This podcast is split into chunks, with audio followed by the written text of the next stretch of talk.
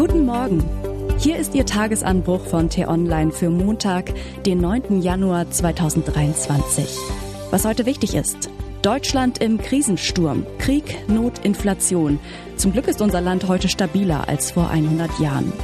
Geschrieben von T-Online-Chefredakteur Florian Harms und am Mikrofon bin heute ich, Eileen Brozina. Hi. Was wird das für ein Jahr, dieses 2023? Wild hat es begonnen.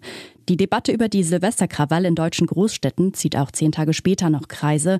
In der Ukraine rennen russische Verbände aus Hauruck mobilisierten und freigelassenen Kriminellen ins Verderben und richten dabei Selbstverderben an. Hierzulande sorgen sich Millionen Bürger um ihr Auskommen angesichts der immer noch hohen Inflation. Und dann kommen auch noch beunruhigende Nachrichten wie am Wochenende. Im Ruhrpott hat die Polizei offenbar einen islamistischen Anschlag verhindert. Der Verdächtige soll Gifte gehortet haben, die auch in biologischen Massenvernichtungswaffen zum Einsatz kommen. Was für ein Jahr wird dieses 2023? Schockgeschüttelt und angstbesetzt wie 2022? Eine Verlängerung oder gar Verschlimmerung der Krisenzeit? Liest man dieser Tage Leitartikel, horcht auf die Sätze von Spitzenpolitikern und lauscht auf Gespräche an der Supermarktkasse, kann man durchaus den Eindruck bekommen, uns stünden noch viel üblere Monate bevor. Das kann, muss aber nicht sein. Es ist durchaus möglich, dass die endlich zugesagten westlichen Kampfpanzer und Raketen den Ukrainern den entscheidenden Vorteil bei der Abwehr der russischen Aggressoren verschaffen, dass die milliardenschweren Entlastungspakete der Bundesregierung wirklich wirken, dass die Regierenden die jüngsten Warnungen der Wissenschaftler vor einer neuen Rekordhitzeperiode zum Anlass nehmen, den Klimaschutz endlich entschlossener anzupacken. Und zeigt nicht der Verhandlungserfolg im Ruhrgebiet, dass die Sicherheitsdienste gute Arbeit leisten? Ob 2023 ein Jahr der Plagen wird oder ein Jahr des Aufbruchs, hängt nicht nur von einzelnen Ereignissen ab, sondern auch von unserer Einstellung, von unserer Wahrnehmung des Geschehens und von unseren Reaktionen. Dabei hilft es, den Blick über den Tellerrand der eigenen Befindlichkeiten zu weiten und das heute in den Kontext der Zeitläufte einzuordnen. Dann relativiert sich manche Aufgeregtheit und der Vergleich zeigt, wie stabil unser Gemeinwesen trotz des gegenwärtigen Krisensturms immer noch ist. Werfen wir also einen Blick auf das Deutschland vor 100 Jahren, auf das Jahr 1923, in dem unser Land von einer wahrlich brutalen Krisenkaskade erschüttert wurde. 11. Januar 1923. Nachdem Deutschland bei den Reparationszahlungen an die Siegermächte des Ersten Weltkriegs in Rückstand geraten ist, marschieren 60.000 französische und belgische Soldaten im Ruhrgebiet ein und besetzen die Herzkammer der deutschen Wirtschaft. Die Reichsregierung in Berlin stellt daraufhin sämtliche Reparationslieferungen ein. Kanzler Wilhelm Kuno verkündet den passiven Widerstand. Das Wirtschaftsleben kommt zum Erliegen und bei Demonstrationen und Streiks gibt es Tote. Radikale Kräfte profitieren von der Krise. In München hält die NSDAP ihren ersten Parteitag ab. Adolf Hitler hetzt gegen die Regierung und die SA marschiert auf. Die Münchner Polizei und die Reichswehr lassen die Extremisten gewähren.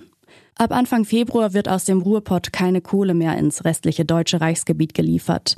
Fabriken stellen den Betrieb ein und viele Menschen frieren. Die Regierung lässt immer mehr Geld drucken, um den Wirtschaftskreislauf aufrechtzuerhalten. Ein Dollar ist 41.500 Mark wert.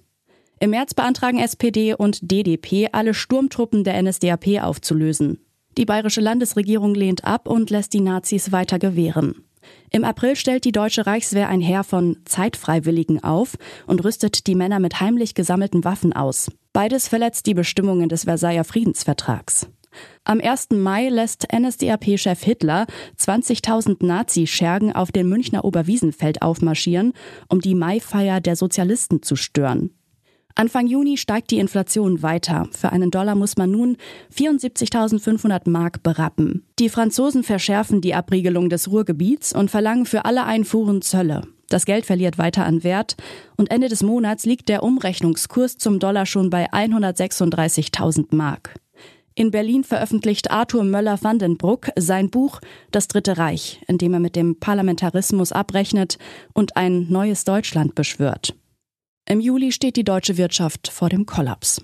Der Ruhrkampf ist de facto verloren. Die Reichsregierung muss enorme Summen für den Kauf von Kohle aus anderen Revieren ausgeben, um die Bevölkerung notdürftig zu versorgen. Ein Pfund Butter kostet 15.000 Mark, ein Pfund Kaffee 36.000 Mark. Immer mehr Deutsche hungern. Im August überspringt der Dollarkurs die Marke von 3,3 Millionen Reichsmark. US-Präsident Calvin Coolidge bietet eher halbherzig Hilfe bei der Lösung der deutschen Krise an. Nach Streiks, Hungerdemonstrationen und Plünderungen tritt Kanzler Kuno zurück. DVP-Chef Gustav Stresemann bildet eine große Koalition aus Sozialdemokraten, Zentrum, Demokraten und seiner Deutschen Volkspartei. Gleichzeitig erreichen Kunst und Kultur neue Höhepunkte. In Weimar eröffnet das Bauhaus seine erste Ausstellung und im Berliner Tauentzienpalast wird die Verfilmung von Thomas Manns Jahrhundertroman Buddenbrooks uraufgeführt. Am 2. September agitiert Adolf Hitler beim Deutschen Tag in Nürnberg gegen die Reichsregierung. Kanzler Stresemann unterbreitet Frankreich ein Verständigungsangebot zur Lösung der Ruhrkrise. Obgleich er keinerlei Zugeständnisse aus Paris erhält, verkündet er das Ende des passiven Widerstands.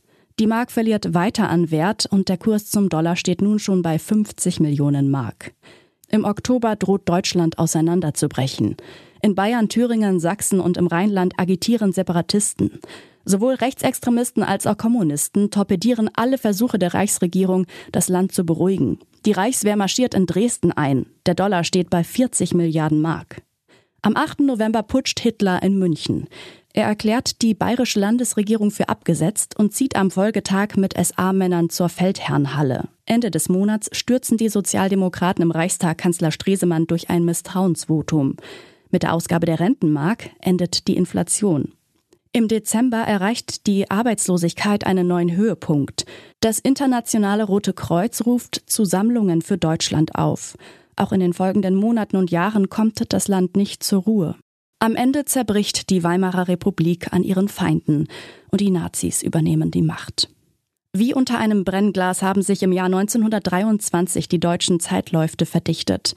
Die Folgen des Ersten Weltkriegs, wirtschaftliche Not, Inflation, rechte und linke Extremisten trieben das Land in die Krise, während mutige Demokraten wie Ebert und Stresemann versuchten, Recht und Ordnung in der jungen Republik aufrecht zu erhalten. Auch heute ist Deutschland schweren Krisen ausgesetzt. Aber im Vergleich zur Zeit vor 100 Jahren ist es ungleich stabiler, wohlhabender und demokratisch gefestigt. Das ist nicht selbstverständlich. Es erfordert den unermüdlichen Einsatz aller Demokraten. Solange dieser Konsens trägt, können wir auch heftige Stürme überstehen. Wie tröstlich. Was heute wichtig ist. Kampf um die Bagger. Robert Habeck hat die Vereinbarung persönlich geschlossen. Mit dem Energiekonzern RWE und seiner NRW-Amtskollegin Mona Neubauer verständigte sich der grüne Wirtschaftsminister darauf, dass das Braunkohledorf Lützerath abgebaggert werden darf. Dafür aber der Kohleausstieg im Rheinischen Revier um acht Jahre vorgezogen wird auf 2030. Das war der T-Online-Tagesanbruch, produziert vom Podcast Radio Detektor FM. Uns gibt's auch morgen wieder und am Wochenende mit einer Diskussion zu einem der wichtigsten Themen der Woche. Abonnieren Sie den Tagesanbruch doch, dann verpassen Sie keine Folge. Vielen Dank fürs Zuhören und ciao. Ich wünsche Ihnen einen schönen Tag. Ihr Florian Harms.